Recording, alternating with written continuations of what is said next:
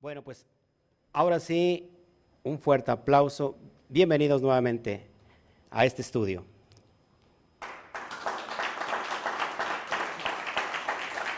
Ok. Después de mucho, aquí estamos. Bueno, gracias por estar con nosotros en esta tarde de Shabbat, rumbo a Pesach 2023.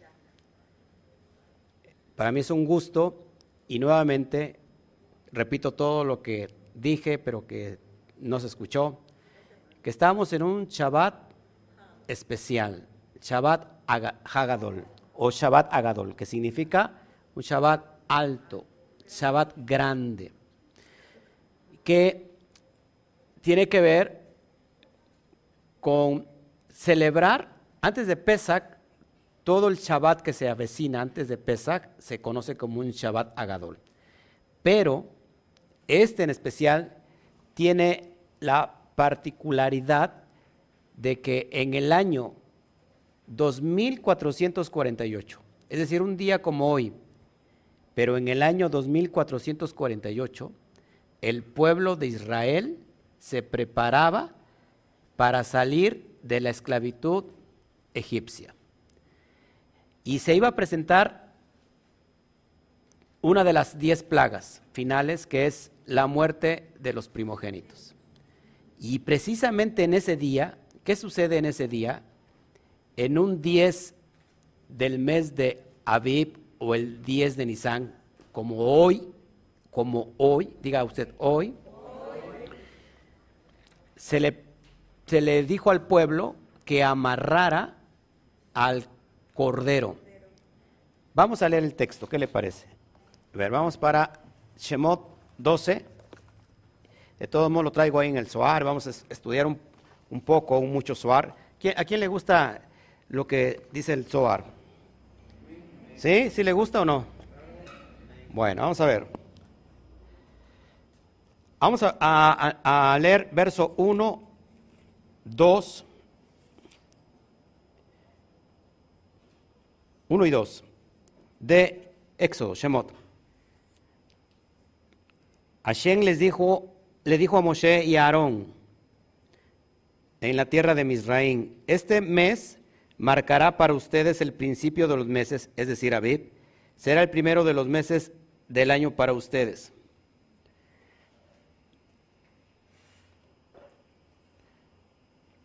Tres, háblale a toda la comunidad de Israel y diles que el 10 de este mes, es decir, el 10 del mes de David, como hoy, cada uno de ellos tomará un cordero por familia, un cordero para cada casa,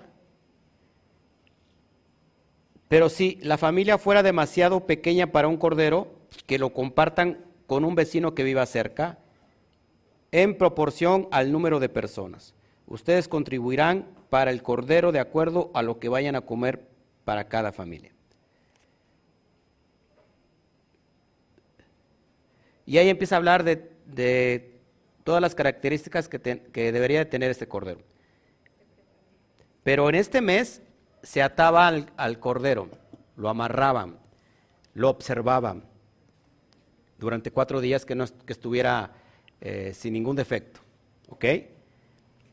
Acuérdense que este mes vamos a empezar a abrir ya todos los misterios de, de este mes de Aviv. Para los que no estuvieron en la clase de la semana pasada. Este mes está dirigido por el, por el planeta Marte. Marte representa la columna izquierda. Marte es un planeta completamente, eh, ¿cómo se puede decir? Guerrero. O sea, está marcando siempre los límites, la Geburá, por eso es rojo tiene que ver con la izquierda, marca la Geburá, marca el rigor.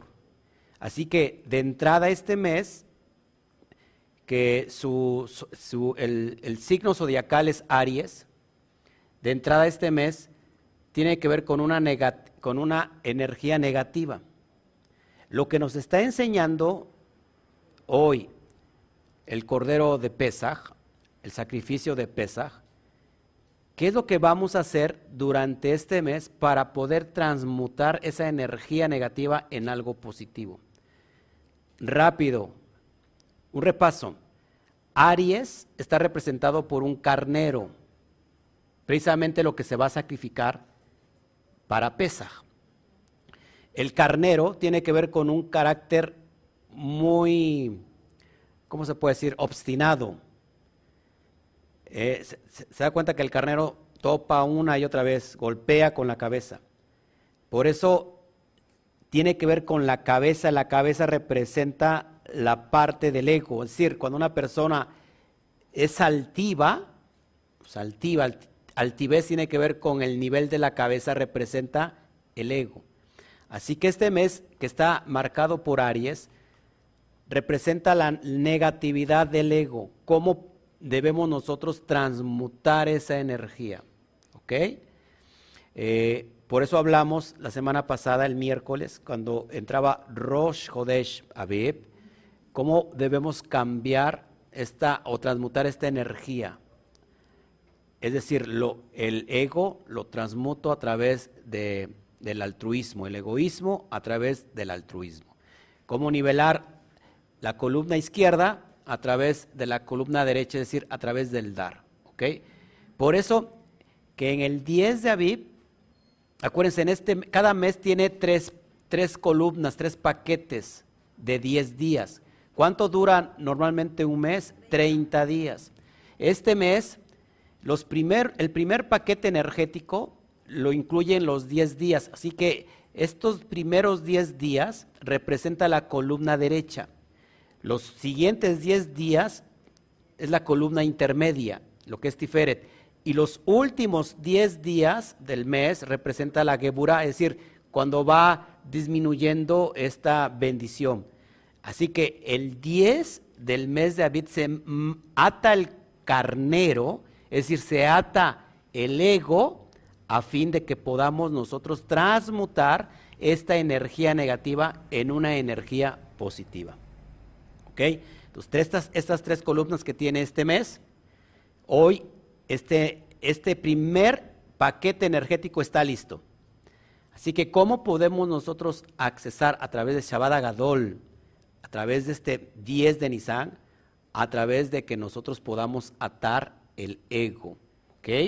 Acuérdense que Aries también tiene que ver con la cabeza. Cuando un niño está naciendo del vientre de mamá, lo primero que se asoma de, su parte femenina, ¿cómo se le dice? De su, de su matriz, es la cabeza del niño. Así que todo lo que tiene que ver con Aries representa la etapa inmadura del ser. El niño hace su bar mitzvah a los 13 años ¿Cuándo es que ya tiene la madurez o el libre albedrío? Así que este mes representa la cabeza y es la yud, donde está el potencial de iniciar algo poderoso, pero le hace falta el cuerpo. Yud es la idea, hoy iniciamos con la idea, ¿y qué va a pasar en los siguientes meses? Terminar de formar todo el cuerpo. O sea, Yud es la idea, el potencial de la cabeza, pero hace falta formar todo el cuerpo. Y eso representa las siguientes letras eh, del, nombre, ¿no? Sagrado. Hei, Bat, Hei. ¿Me vas siguiendo aquí? Cuatro letras para cada estación del año. Hay cuatro estaciones del año y cada letra, por ejemplo, Yud, abarca tres meses. La siguiente, otros tres meses. Está dividido en, en 12 meses. Cuatro por tres, 12. Entonces, este paquete ya está completo para entrar a la parte intermedia que es la fiesta de Pesach. Es decir, cuando estamos ya celebrando Pesach de aquí al miércoles, estamos en la columna ya intermedia, el equilibrio diferente. Pero para eso necesitamos atar qué? El ego. ¿Me está siguiendo hasta aquí? Esto es muy importante, es maravilloso. Antes de entrar al SOAR, quiero explicar un poquito todo lo que vivimos, lo que di hace un año para que puedan entender. Lo que estaba ocurriendo en Egipto, eh, dice el Zohar, era la perpetuación del deseo de recibir para sí mismo. Si los egipcios eran solo una metáfora para referirse a las fuerzas a las que les fue confiado este poder. Lo que la libertad de Egipto significa realmente es la ruptura de las cadenas que mantenían al mundo prisionero al deseo de recibir para sí mismo. En esencia existen solo dos fuerzas en este mundo. Recuerden, la fuerza oscura, no física, representada por los egipcios, y el deseo de recibir para compartir, representado por los israelitas. Es decir, lo que la liberación eh, de, Israel, del pueblo de Egipto, representa la capacidad de romper el ego. El ego es el deseo de recibir para mí mismo a través del deseo de compartir. ¿Me va siguiendo? Entonces, la libertad de pesa significa liberar este deseo que yo tengo no solamente para recibir para mí, sino para poder compartir. Cuando estoy en esa acción, estoy en el aspecto de Israel. ¿Me va siguiendo? Es decir, si yo ato hoy el cordero como lo ato, a través de que yo voy a dar, voy a, si yo solamente tengo el deseo para recibir para mí mismo, eso significa que soy Egipto y que estoy viviendo en, Egipto y que estoy marcado por la inteligencia del cuerpo. Pero cuando tengo la capacidad de otorgarme, entonces soy Israel. Es romper esos nudos. ¿Ok? Cuando nosotros estamos en Egipto, estamos bajo el dominio del Satán. ¿Sí? Sobre todo aquellos que tienen una inteligencia que no les permite compartir. El dominio del Satán lo que hace en nosotros que perpetúa la existencia del caos. Y vamos a entender un poquito cómo se le tiene que dar lo que le corresponde al otro lado, para que yo pueda estar bien. ¿Ok?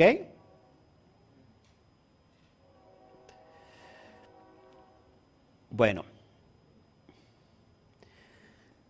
Lo que, lo que está aludiendo Pesach en el nivel del alma es cómo romper las cadenas que me atan a este mundo material y que tienen a mi alma sin ningún propósito. Mi alma está recibiendo todo lo que el cuerpo le está ordenando. El cuerpo en sí es Misraín. Misraín significa entre, entre dos límites. Es decir, mi alma está limitada en mi cuerpo porque el cuerpo tiene una inteligencia y le comunica al alma que esta alma está sujeta a un cuerpo. Es decir, que el cuerpo está tomando dominio y nosotros estamos pensando que somos un cuerpo que tiene un alma, cuando es todo lo contrario. Somos un alma que como vehículo tiene un cuerpo. ¿Me está siguiendo? Salir de ese caos es salir del dominio del Satán, del dominio del Yeser Hará. Es una metáfora que el alma tiene que tomar el lugar que le corresponde y salir de esa esclavitud que tiene el cuerpo. El cuerpo asimismo está gobernado por Faraón. ¿Quién es Faraón? Faraón representa el corazón endurecido. El corazón que se ha endurecido y que no permite al alma elevar su conciencia. Ejemplo, usted no está interesado en descubrir conocimiento elevado porque piensa que como no lo conoce, piensa que eso es malo, que eso no es bueno, está dominado por el sistema religioso, está dominado por un faraón. ¿Ok? La libertad del alma, del cuerpo, significa elevar completamente la conciencia a esos grados superiores. Por eso, Rosh empieza con luna nueva. Luna nueva simplemente es como una pestañita, es decir, la luna está oscurecida completamente solamente está recibiendo una pequeña porción de luz, de la luz del sol. Conforme pasan los días, hoy empezamos a abrir la dimensión sobre la luna, porque hoy a pesar de para este día en adelante hasta el 15, empieza a recibir mayor luz del sol. Es decir, que la luz, la luna empieza a estar iluminada hasta que se hace luna llena el día 15. Es decir, que el proceso que va a tener el alma de elevar la conciencia va a ir de paso a paso. Está recibiendo, la luna es vina, es esta conciencia que está caída y que tenemos una conciencia cauterizada, decía Pablo, es decir, una conciencia que está eh, oscurecida. Y conforme va pasando estos días, el alma empieza el proceso de elevarse hasta recibir toda la luz, toda la luz de entendimiento para poder saber que ella está o que estaba oprimida por su propio cuerpo. Esto es elevar la conciencia y vibrar en los mundos de arriba con la energía electromagnética no de los astros, sino del santo bendito sea. Es dejar de, de ser gobernado por la tierra de las fuerzas extrañas, ¿sí? la tierra de las naciones. ¿Cuántas naciones hay? 70. Es una alusión, por supuesto hay más. Pero todas las naciones están gobernadas por fuerzas extrañas, es decir, por fuerzas que tienen que ver con el otro lado. La persona que emigra de su propio Egipto y se eleva y eleva su conciencia es aquella persona que se ha liberado de la, de la esclavitud egipcia, pero esa alma deja de ser gobernada y de pertenecer a la tierra de las naciones y empieza a pertenecer a la tierra de Eres Israel. ¿Qué pasa en la tierra de Eres Israel? Bueno, que la tierra de Israel está gobernada por el santo bendito sea. Hermana Anita, dese sus cachetadas para que despierte, por favor. No me va, a pegar a mí el sueño. Ya les dije que les voy a echar agua, ¿eh? Este, no me haga hacer lo mismo de hace ocho días. Ahora, ¿me está siguiendo hasta aquí? Estoy hablando de libertad y usted... ¿Me va siguiendo? A veces no queremos ser libres porque simplemente no nos da la regalada gana. De hecho, hay una perspectiva de que Israel no quería ser libre. Más bien, eh, eh, Faraón los echó.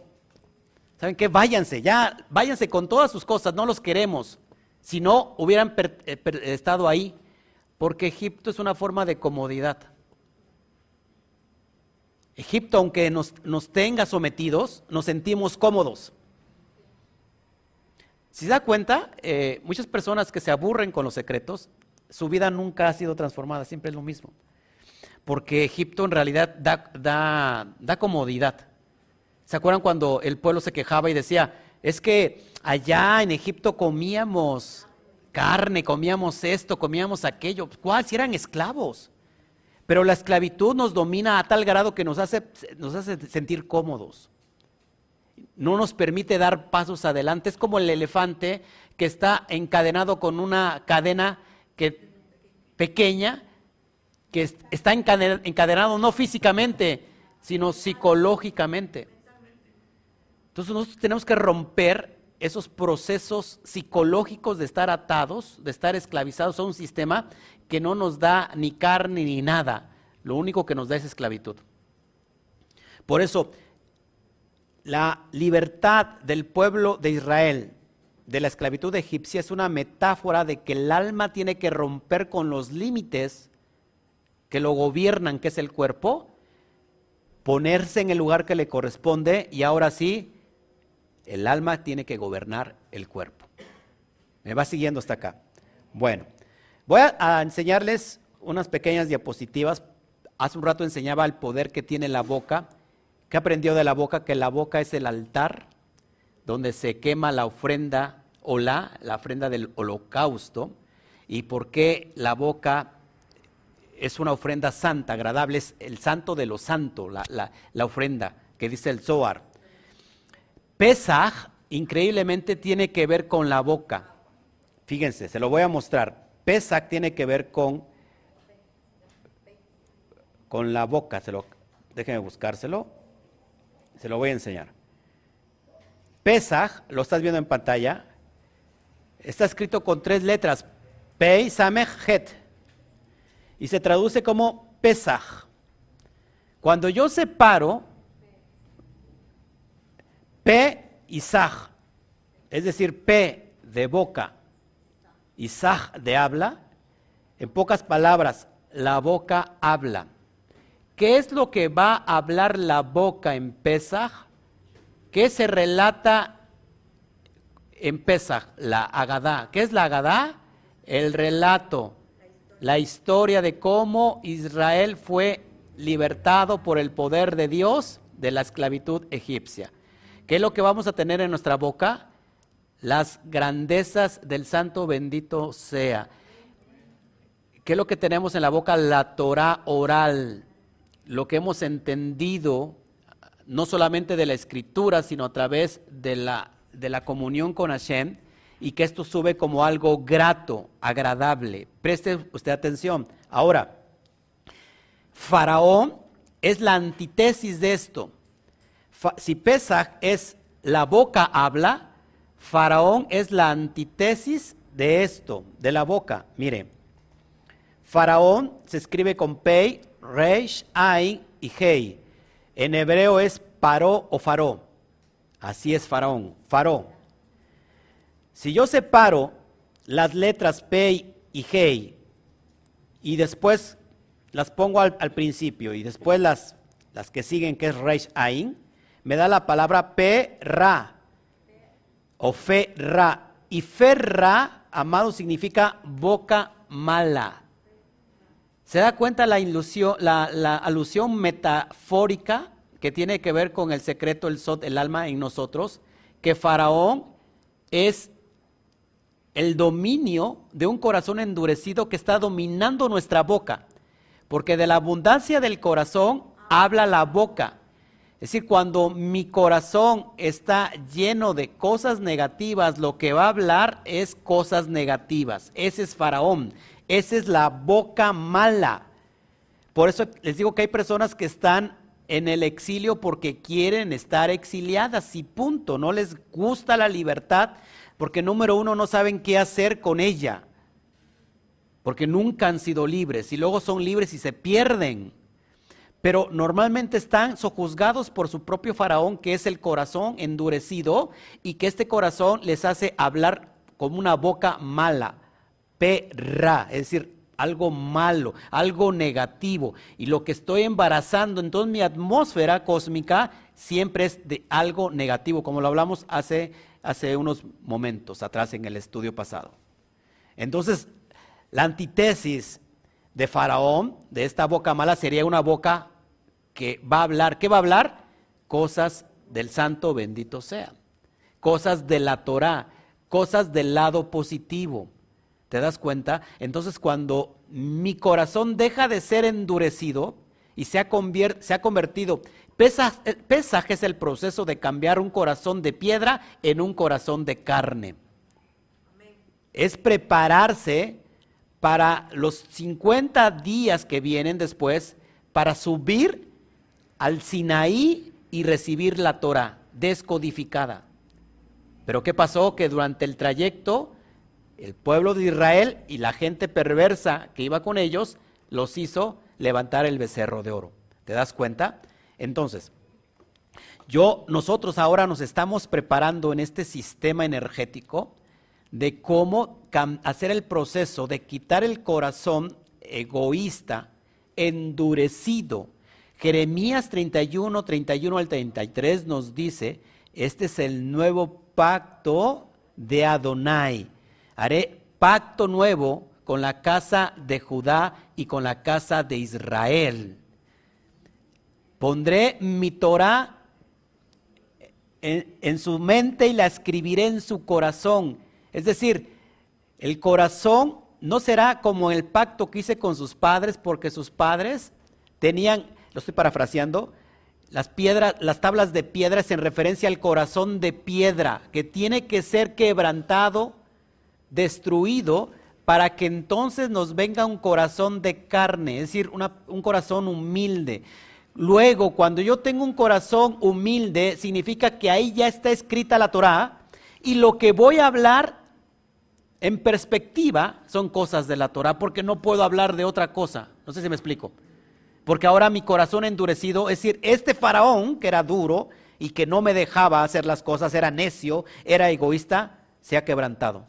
Y ahora este corazón es de carne. Y ahí está escrita la Torah. Entonces mi boca va a hablar constantemente cosas de la Torah. En pocas palabras, esa es la liberación que nosotros necesitamos. Mucha gente quiere celebrar Pesach y está muy bien. Y mucha gente se considera libre cuando no ha cambiado su corazón. Es decir, se fue a la tierra prometida, pero se llevó al faraón consigo.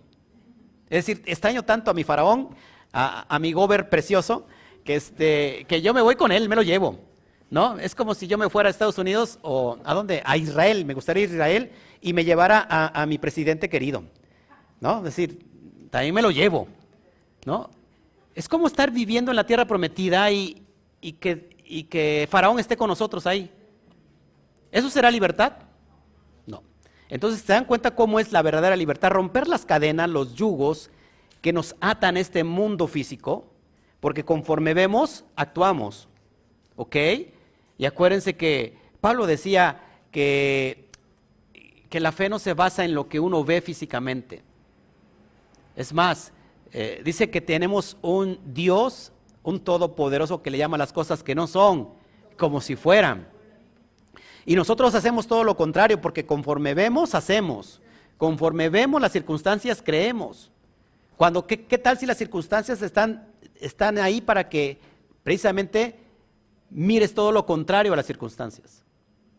Y es cuando usamos esto para el poder de la liberación.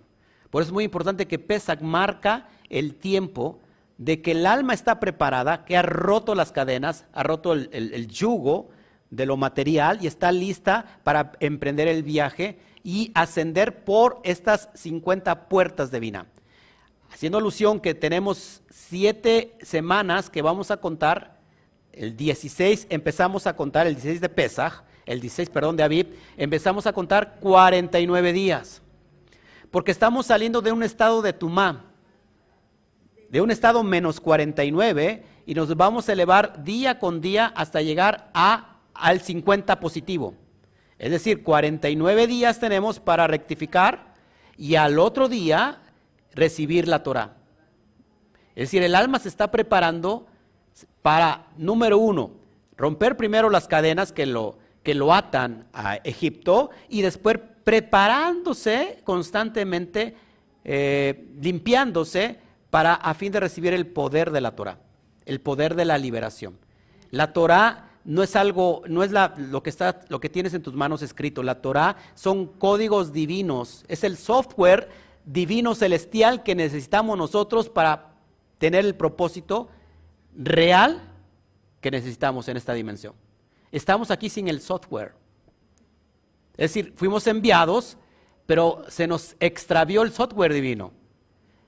Tanto fue la influencia del cuerpo que nos asimilamos al cuerpo. Nos asimilamos a su inteligencia, nos asimilamos a su sistema. Y entonces empezamos a creer todo lo que el cuerpo nos dijo, todo lo que el sistema nos dijo. Entonces necesitamos recuperar el software divino ese software divino para poder entender y alar el Wi-Fi es, celestial y entonces poder manifestar el propósito correctamente. ¿Me va siguiendo hasta aquí?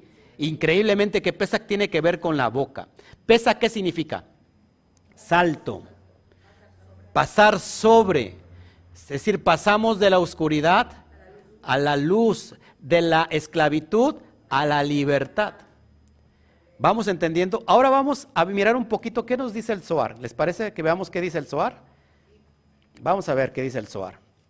A mí, a mí me interesa lo que dice el Zohar. Bueno, vamos a ver.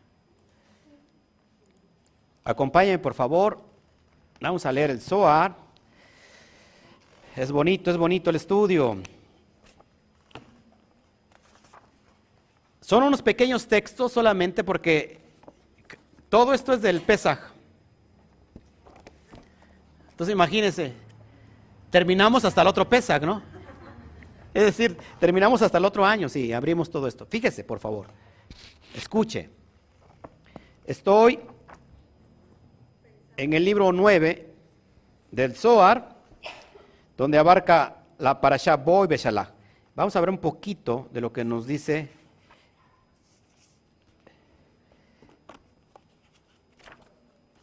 el sacrificio de Pesach o el sacrificio pascual.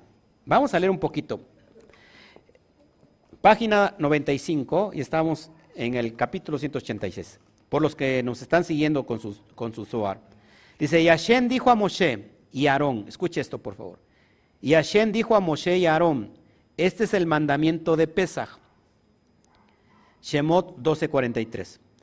Este vigésimo octavo mandamiento es sacrificar el Pesaj en el crepúsculo del décimo cuarto día de Nisan. Es decir, que el Pesaj es el sacrificio entre las dos tardes. Es decir, que había la tarde de los sacrificios, eh, que era Minjá y se cerraba con Arbit. Es decir, que antes o en el ocaso, ahí es donde se sacrificaba el cordero, porque ya entramos eh, en otro día. Es decir, ese 14 en la tarde estamos en el 15. Por eso el, miércoles vamos a estar en el no, el miércoles estamos en el 14 del mes de Aviv y en el ocaso en la noche estamos en el 15, ¿ok? Sigo. Ok. Un recordatorio del Pesaj en Egipto, es decir, sacrificar ese es un recordatorio y corresponde a cada uno, como está escrito, y toda la asamblea de la congregación de Israel lo inmolará al anochecer. Es decir, todos, ¿qué es Israel? Pues es el alma. 187. Este sacrificio pascual ha de ser observado desde el décimo del día mes. Hoy estamos en ese día. Como está escrito, en el décimo día de este mes tomarán. Shemot 12.3. Es decir, tomarán, atarán. ¿Cuál es la razón? es porque es porque es entonces cuando la luna empieza a brillar. Del décimo día en adelante hasta que se vuelve llena en el décimo quinto día, lo que les acabo de explicar, el proceso de ir creciendo, de ir recibiendo mayor luna, así va recibiendo nuestro entendimiento mayor luz, aunque algunos no. Del décimo día en adelante hasta que se vuelva dice, del décimo día en adelante hasta que se vuelva llena en el décimo quinto día. Debe de ser sacrificado en el décimo cuarto día, en el tiempo en el que el juicio está pendiendo sobre el mundo, a saber, en el crepúsculo. Es decir, el, el Zohar dice que hay un juicio sobre el mundo. Y cuando digo sobre el mundo es literal sobre el mundo. Lo que pasa es que nosotros tenemos la oportunidad que el miércoles próximo por la tarde ese juicio, ese juicio deje de ser para aquellos que están tomando el Pesaj. Acuérdense, porque este mes es, es un día cargado de juicio. Por eso el Pesaj es para poder transmutar, si así se quiere, este juicio. ¿Me va siguiendo? 188. El significado detrás de esto es similar al prepucio antes del pacto sagrado. Esto es increíble, porque usted se va a maravillar con lo que estoy diciendo, o lo que dice el Zohar. Repito, el significado detrás de esto es eliminar el prepucio de antes del pacto sagrado. ¿De qué está hablando? ¿De cuál pacto sagrado? Antes del pacto sagrado había un prepucio y es, es representativo de de Abraham. Abraham entra en pacto con Hashem, se le presenta como el Shaddai, ¿se acuerdan? Y él entra en pacto cortándose el prepucio. Abraham representa la columna derecha que es Geset. Por eso que este mes, que es de juicio, tenemos el nacimiento de Abraham o Abraham Avinu. Así que este mes, aunque es de, juicio, es de Geburá, tenemos la columna derecha porque es Abraham. Y dice, el significado detrás de esto, es decir, de, de amarrar el cordero, de sacrificarlo, es eliminar el prepucio de antes del pacto sagrado. Entonces lo explico. Y obtener placer del aroma que se esparce de la carne asada del fuego significando que la mayor parte del mandamiento es gozar de su aroma. Su propósito es solo saciedad. Y entonces no necesita uno comer más. Por lo tanto, escuche, ninguna persona no circuncidada comerá de esta. Literalmente dice en la Biblia, en la Torah, que las personas que no están circuncidadas no pueden celebrar el Pesaj. Pero ahorita les voy a enseñar a qué está refiriéndose esto. ¿Me sigue hasta aquí? Dice, pero uno que tiene el pacto sagrado, es decir, la Brit Milá, puede comerla. Esto es debido a que el que es de los miembros del pacto rompe el poder del otro lado y elimina el prepucio del pacto. Por lo tanto, debe ser hecho por miembros del pacto y no por gente incircuncisa. Se lo explico. Se lo explico que ahorita les voy a les vamos a cortar el prepucio para aquellos que puedan puedan celebrar bien. Miren, la primera vez que el Eterno se presenta ante Abraham, no lo hace con el nombre de, de Yudkei Batkei, de Adonai, lo hace con un nombre específico. Shin Dalet Yud. Shin Dalet Yud, que significa Shaddai. El Shaddai. Ahora, ¿qué significa esto? Que el hombre, cuando no entra en pacto con Hashem, es decir, está incompleto. ¿Cómo va a estar incompleto? Si quitar el prepucio sería estar incompleto. No. Cuando el hombre está sin circuncidar, está incompleto. Escuche esto, es muy importante. Shim Dalet, sin Yud, se forma la palabra Shet, que significa demonio. Demonio en el aspecto al bajo astral, a la energía del otro lado, porque todos los hombres, y cuando digo literalmente en cuestión del prepucio, pero no solamente el hombre, sino la mujer, todos tenemos la influencia del serpiente, es decir, la impureza de la serpiente está contenida en la letra, eh, perdón, en el prepucio. Por eso cuando el hombre, escuche aquí, se quita el prepucio, entra en pacto con Hashem, y esa Shin Dalet ya no es Shin Dalet porque ahora se le añade la Yud y se forma la palabra Shaddai. ¿Cuánto vale la letra Yud? Diez. Porque el prepucio representa la décima parte que le corresponde al otro lado. Es decir, que Abraham tuvo la capacidad de darle al otro lado el 10%. Es decir, porque este mundo material le corresponde el 10%. Pero nos estamos perdiendo del 90% total porque estamos enfocados solamente al 10%. Es decir, por ejemplo, cuando yo no otorgo el macer, lo que prácticamente estoy haciendo, estoy siendo incircunciso.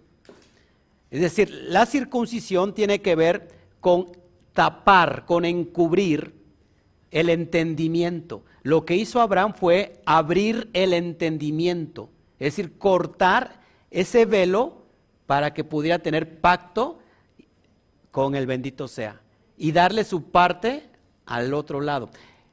¿Qué hizo Job o Job? Job lo dice también aquí en el Zohar, que él fue un ayudante de Faraón y que después fue temeroso de Dios. Pero ¿qué pasó? Que es, cuando él ofrendaba, no le daba lo que le correspondía al otro, al, otro lado. Por eso Satán o el ángel de Adonai viene a acusarlo. Y le dice, prueba con mi siervo. Y entonces por eso tuvo la oportunidad de poder tocar la vida de, de, de Joseph, sus ganados, su riqueza, sus hijos. Porque no le dio la, lo que le corresponde al otro lado. Por su parte, Abraham le, le da lo que le corresponde al otro lado. Es decir, amados, ¿cómo se llamaba la, esposa de Abraham? Abraham. Sarai.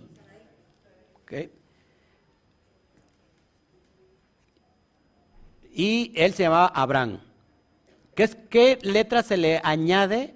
Porque no podían tener hijos. No podían tener hijos porque Sara era, eh, Saraí era eh, estéril. Y, y, Abraham era, era viejo.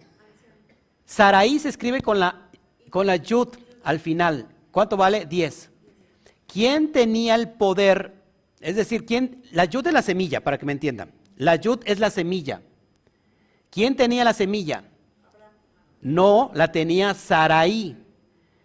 Cuando se le es quitada la semilla a Saraí, que es la yud, que vale 10, entonces es 5 y 5, es decir, 5 para Abraham y 5 para ahora Sara. Ya no te llamarás Abraham, sino que ahora te llamarás Abraham. Es decir, le da la Hei.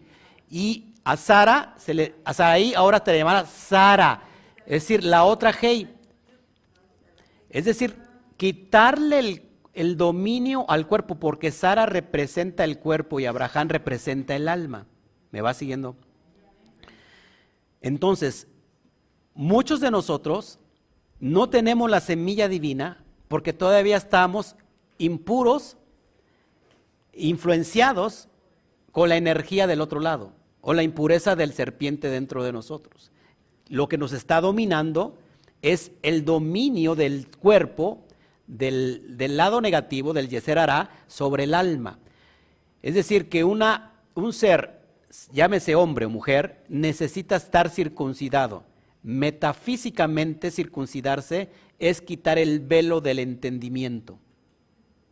Una persona que está circuncidada es una persona que, está, que ha elevado su conciencia. Ya no estamos hablando de hombre o mujer, estamos hablando del alma. el alma que está circuncidada, es decir, ha cortado el prepucio, ha cortado el velo que le impedía recibir la luz de la yud, la luz divina. Entonces ha elevado su conciencia y en ese grado puede celebrar el Pesaj. ¿Me va, ¿Me va siguiendo aquí? Por eso dice la Torah, ningún incircunciso celebrará Pesaj. ¿Hasta aquí vamos bien? Sigo. Cuando el Santísimo bendito sea Él, vino a Egipto, vio cómo la sangre del Pesaj fue marcada sobre la entrada y la sangre de la circuncisión estaban en la puerta. Es decir, que no solamente marcaron los dinteles con la sangre del cordero, sino dice que con la sangre del prepucio, la sangre del pacto. Ok, Vio cómo la sangre de pesa fue marcada sobre la entrada y la sangre de la circuncisión estaban en la puerta, como está escrito. Y toma un manojo de hisopo y mójalo en la sangre que está en el recipiente y toca con este. Shemot 12:22. Hemos explicado que el hisopo elimina a los malos espíritus y cualquier aspecto de mal olor cuando es operativo para la redención celestial de Israel. Por eso, darle la parte al otro lado que le corresponde es eliminar todos los aspectos negativos en nuestra vida. 190. En el futuro por venir, el Santísimo bendito sea Él, vendrá sobre la inclinación al mal y la matará. Por su redención de Egipto está escrito, y toda la asamblea de la congregación de Israel lo inmolará. Shemot 12:6. Aquí está lleno de secretos. Porque esta es una señal de recordatorio para el tiempo por venir de la redención celestial que es más elevada que la de Egipto. El Olán el tiempo por venir es Biná, cuando nosotros estamos en Egipto es que estamos esclavitados, tenemos un entendimiento oscurecido, tenemos una biná completamente caída. Es decir, que el tiempo por venir, cuando leo otra vez para que me entiendan, en el futuro por venir, ¿cuál es el futuro por venir? El Olán Abba. El bendito sea Él, vendrá sobre la inclinación al mal y la matará. Esta es una metáfora que cuando nosotros elevamos nuestra conciencia, la energía divina superior va a eliminar en nosotros el Yeter hará. Es decir, llegará el tiempo mesiánico, la era mesiánica, cuando nosotros elevemos nuestra conciencia. No cuando un ser venga y cambie esta atmósfera. Nosotros elevamos nuestra conciencia mm, eh, metafísicamente y cuando somos iluminados tenemos el poder de matar o vencer el Yeser hará. La mala inclinación. 191. El dintel, el dintel, perdón, el dintel y las dos jambas, ellos marcaron la letra yud sobre las jambas. Marcan la letra yud nuevamente porque la yud significa la gota seminal, el potencial de la semilla de Dios. ¿Ok? Esa es la letra Yud. Dice, marcaron la letra Yud sobre el dintel para mostrar por medio de ellos la señal del pacto sagrado. Si te das cuenta, la persona que ha elevado su entendimiento está circuncidada y por lo cual tiene el elemento del pacto sagrado. La señal del pacto, del pacto sagrado es la Yud. Dice, ellos, ellos tienen la señal del pacto sagrado que es la Yud y el prepucio fue roto antes que la sangre del pacto con que fue marcado todo. Cuando rompemos, cuando rompemos el prepucio, es decir, rompemos los límites, damos la entrada a esta, a esta conciencia elevada y se conecte a la conciencia o la supraconciencia. Y la sangre vino sobre la sangre, a saber, la sangre del sacrificio pascual sobre la sangre de la circuncisión. Cuando el destructor pase, verá la sangre y se distanciará de la casa, como está escrito, y no permitirá al destructor. Shemot 12:23. ¿Cómo elimino la negatividad? A través de la sangre del cordero y a través de la sangre del pacto. ¿Qué es la sangre del cordero? ¿Qué creen que sea la sangre del cordero? Si estoy diciendo que hay que darle lo que le corresponde al otro lado, la sangre del cordero no me diga usted que es Jesús, por favor. La sangre del cordero representa el ego en nosotros. Hemos matado, porque el cordero, el carnero en Egipto representaba un dios, un dios que Israel inmoló delante de todos los egipcios. Es decir, se burló Israel de que ese dios carnero fuera sacrificado delante de Faraón y de los egipcios en nosotros representa que hacer morir la parte carnal, el yetzer hará, la mala inclinación, eso es lo que le estamos otorgando a la parte de que le corresponde al otro lado. Cuando tú vas elevando la conciencia, ¿qué es lo que te viene? ¿Qué, ¿Qué, pensamientos te vienen? Quizás ya no sigo porque quizás me vaya mal. Como no lo entiendo, a lo mejor creo que esto me va a traer juicio. Eso es eh, el, otro lado, la energía del otro lado que te está impidiendo que te eleves. Porque a él no le conviene, el Satán no le conviene que te eleves porque va a dejar de dominarte. Entonces, cuando uno le dice, ¿sabes qué? Ten lo que te corresponde, decir, yo no quiero nada contigo. Contigo no quiero nada, te doy lo que, lo que, déjame en paz, te doy lo que te corresponde para que después no haya eh, ninguna deuda. Job no dio lo que le correspondía y entonces lo persiguió hasta destruirlo.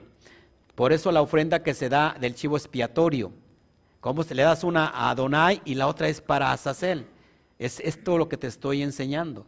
Por eso muchos, muchos de nosotros no entendemos que cuando nosotros le damos a, al ego su merecido, es decir, voy a destruir el ego delante del ego, delante del corazón endurecido, para que entienda que yo no quiero nada con él. Hay personas que no se quebrantan porque su ego no se los permite.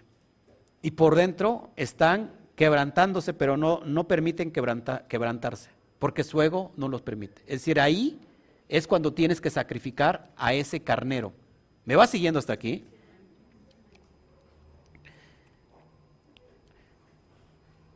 Cuando el destructor pase, bueno, ya lo leí, sigo leyendo, 192. Él pregunta, escuche, si el Santísimo bendito sea Él estaba inmolando, porque está escrito, y no permitirá al destructor, lo cual implica que el destructor lo estaba haciendo y no el, Santísimo sea Él. Responde, ciertamente el Santísimo bendito sea Él estaba llevando a cabo la inmolación, y el destructor estaba buscando hallar un pretexto contra los hijos de Israel para acusarlos. Tan pronto como viera el rompimiento del prepucio en dos aspectos, el, fíjense, acá hay muchos secretos. Tan pronto viera el rompimiento del prepucio en dos aspectos, por medio de la sangre de Pesaj y la sangre de la circuncisión, huiría y los dejaría. ¿Qué, es la, ¿Qué es el rompimiento del prepucio en dos aspectos? Lo que les acabo de enseñar. Romper el prepucio, romper la biná que está eh, entenebrecida, elevar la conciencia, y la sangre del cordero significa la inmolación del ego que está dentro de mí. Es decir, que mi yo tiférico está gobernando sobre, pero mi yo eh, eh, que está en Yesod, este yo que está en Yesod externo está gobernando mi yo interno, que está en Tiferet. ¿Me va siguiendo aquí? Ok. En una casa será comido, dice el capítulo 194, ya va a terminar de hecho. En una casa será comido, no sacarás nada de la carne fuera de la casa. Ok, este vigésimo noveno mandamiento es para comer el pesat con matzot y hierbas amargas. Matzot está escrito sin una bab.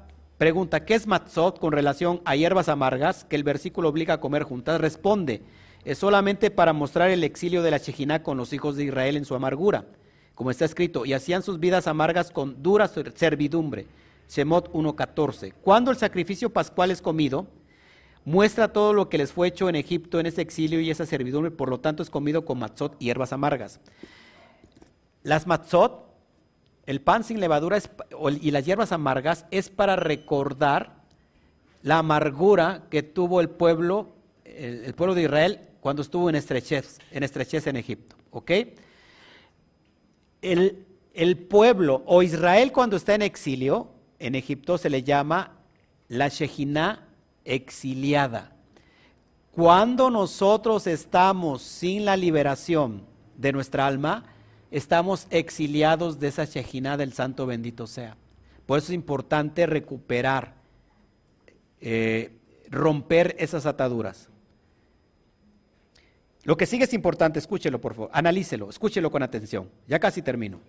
195. ¿Cuál es el significado de ni romperán ustedes un hueso de este? Recuérdense que, que, el, cordero se comía todo, pero no se tocaba el hueso, no se, no, se quebraba el hueso. Eso lo dice en Shemot 12:46. Fíjense, ¿qué significa esto? Escúchenlo. Mostrar desprecio a esta y todas las deidades de Egipto porque los huesos sin romper eran lanzados a la plaza del mercado, y los perros venían y los arrastrarían de lugar en lugar.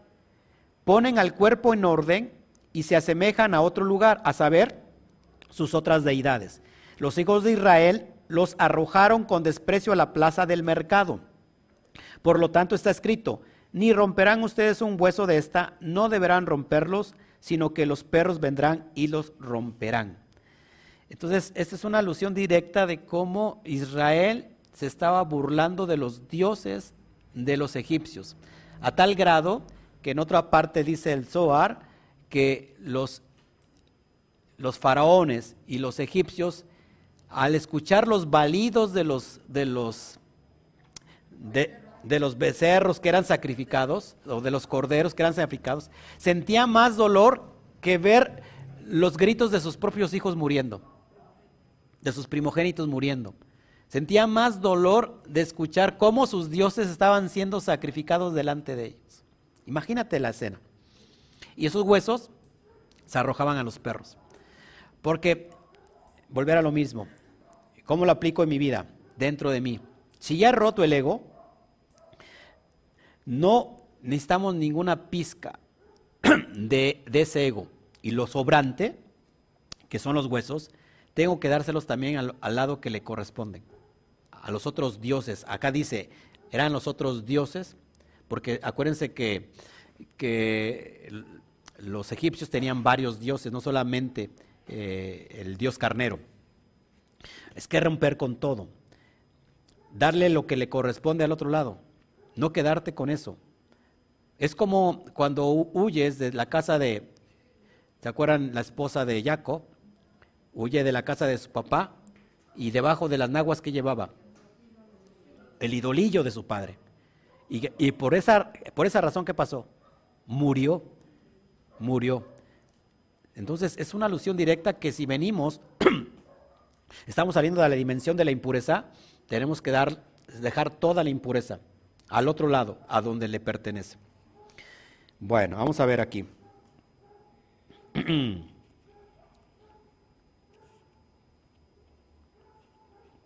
Dice así, los egipcios los enterrarían en el suelo y los huesos para que los perros no pudieran encontrarlos, que era la mayor destrucción de sus ídolos, de sus ídolos de su lado. El Santísimo, bendito sea Él, fue elevado en su gloria por esto, y todos los otros poderes de los ídolos fueron sometidos. Pues todos los ídolos que tenía fueron sometidos de uno en uno. Y ya para terminar, cuando el sometimiento de los ídolos es de su propio lado, es aún más profundo. A saber, cuando enterraron los huesos de sus ídolos en la tierra, por lo tanto, no es Israel quien los invalidó, como está escrito, ni romperás el hueso de estas.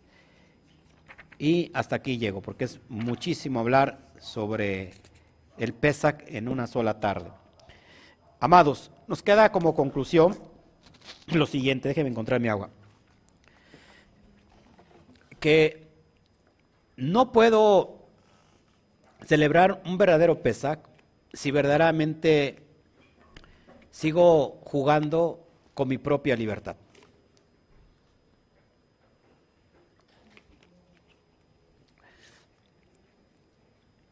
Cuando nosotros nos reunimos en ese ceder de Pesach, todos los elementos que ponemos, acuérdense que eso no está escrito, eso es tradición oral y que muchas veces atacamos o se ataca la tradición oral porque eso dónde está escrito. ¿Mm? Pero todos esos elementos que ponemos sobre la mesa en la noche del ceder de Pesach es la vasija que va a recibir toda la energía de los mundos de arriba para poder eh, cambiar nuestra, eh, nuestro estado de, de esclavitud y pasar a ese estado de libertad. Por eso es importante cuando nosotros nos sentamos a la mesa, prácticamente nos estamos sentado, sentando, sentados, o nos estamos sentando, perdón, con el Eterno mismo para realizar este pacto de los dos aspectos. No solamente marcamos los dinteles de nuestro corazón con la, con la letra Yud, con la sangre del cordero, es decir, la, sangre de, del ego, del ídolo, sino también con la sangre del prepucio. Y muchas veces se nos enseñó todo lo contrario, ¿no? Un cierto personaje era el cordero que quitaba el pecado del mundo. Cuando es una, una completa alusión completamente distorsionada. Jesús hizo un gran trabajo, pero no, no se le puede aludir que fue ese, ese cordero que es un ídolo. Y curiosamente, no se le tocó ningún hueso. No, fue, no fueron quebrados sus huesos en, esa, en ese sacrificio, sino que, que antes de que se lo quebraran metieron una lanza, ¿se acuerdan? En su costado. Pero realmente se terminó adorando lo que precisamente la alusión nos estaba enseñando a destruir. El sacrificio o lo que vemos en el madero representa la anulación del ego. Cuando tú ves, ¿cómo se dice? Ya se me olvidó la palabra. Una cruz, lo que estás viendo ahí morir no es lo que tienes que adorar, es lo que tienes que destruir. Lo que estás viendo morir ahí es el ego. Por eso la alusión de que en la cruz no solamente hay una, sino que hay otras dos a su lado. Uno representa la columna derecha y otro representa la columna izquierda. La columna derecha le dice, yo sí creo en ti, en tu obra, en lo que hiciste. Y en la columna izquierda le dice, yo no creo en ti, si eres Dios, bájate, ¿no? Y sálvate a ti mismo. ¿Se dan cuenta del relato? Es prácticamente nos está presentando el árbol de la vida, columna derecha, izquierda, y el centro, que es Tiferet, es que ahí es donde se anula el ego. No es que se adora el ego, sino es todo lo contrario, es la anulación del ego, se le conoce como el bitul. El sacrificio es el bitul, por eso Jesús decía, o Yeshua decía, todo aquel que me quiera seguir, niéguese a sí mismo tome su cruz, muera cada día y después, sígame. Es decir, haga morir su cordero, su ídolo, marque sus dinteles, no solamente con la muerte del ego y esa sangre, sino también con la sangre del pacto, que es el prepucio. ¿Me entendió qué es, el, es quitar el prepucio? Quitar el velo. el prepucio resguarda en el órgano sexual masculino el glande, donde está, donde nace la gota seminal. Quitar el prepucio es dejar libre a la, yud, a la gota seminal, a la gota divina, al semen divino, para que entonces venga a embarazar toda nuestra atmósfera. ¿Se da cuenta qué profundo es esto? ¿Qué está diciendo Roe? Que entonces no me debo de circuncidar. Yo estoy diciendo que primero te tienes que circuncidar con tu conciencia. Y después si quieres hacerlo físicamente, hazlo, porque de hecho te trae muchos beneficios el circuncidarte, físicamente hablando. Amén. ¿Preguntas hasta aquí? A ver, vamos con las, con las preguntas. ¿Interesante el tema o no? ¿Le aburrió? Circuncisos filisteos. Sí, claro la circuncisión, eh, ¿cómo se puede decir?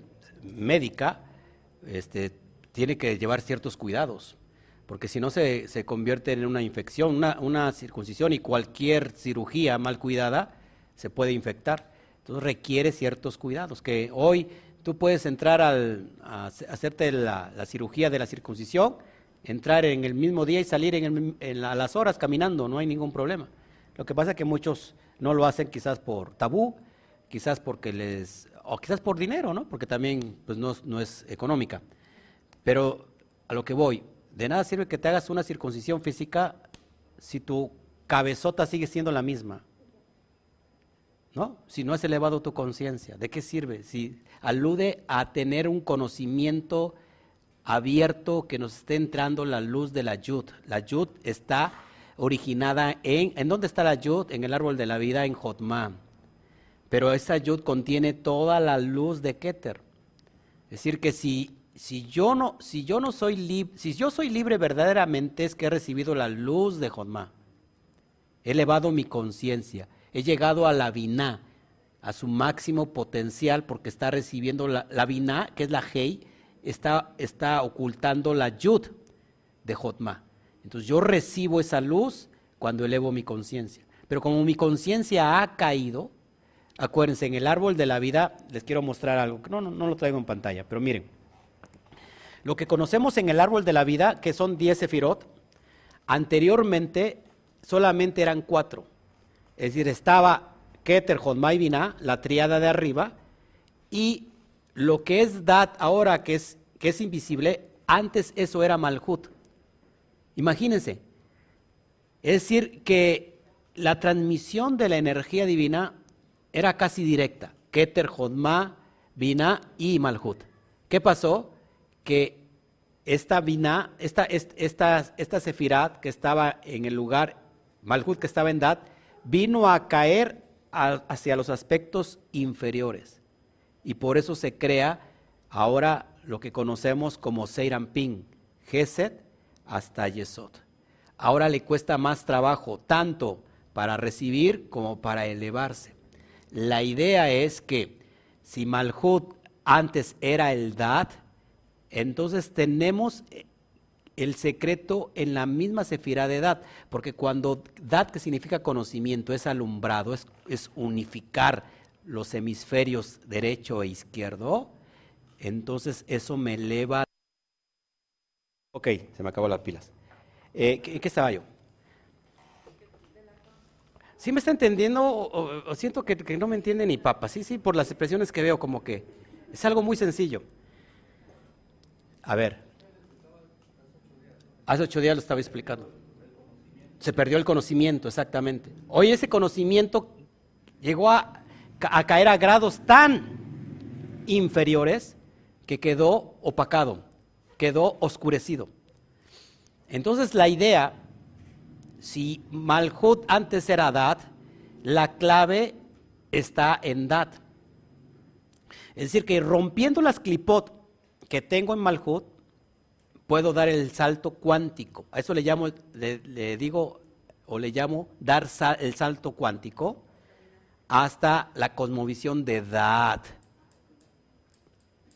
Porque cuando estoy en edad, tengo el alumbramiento completo.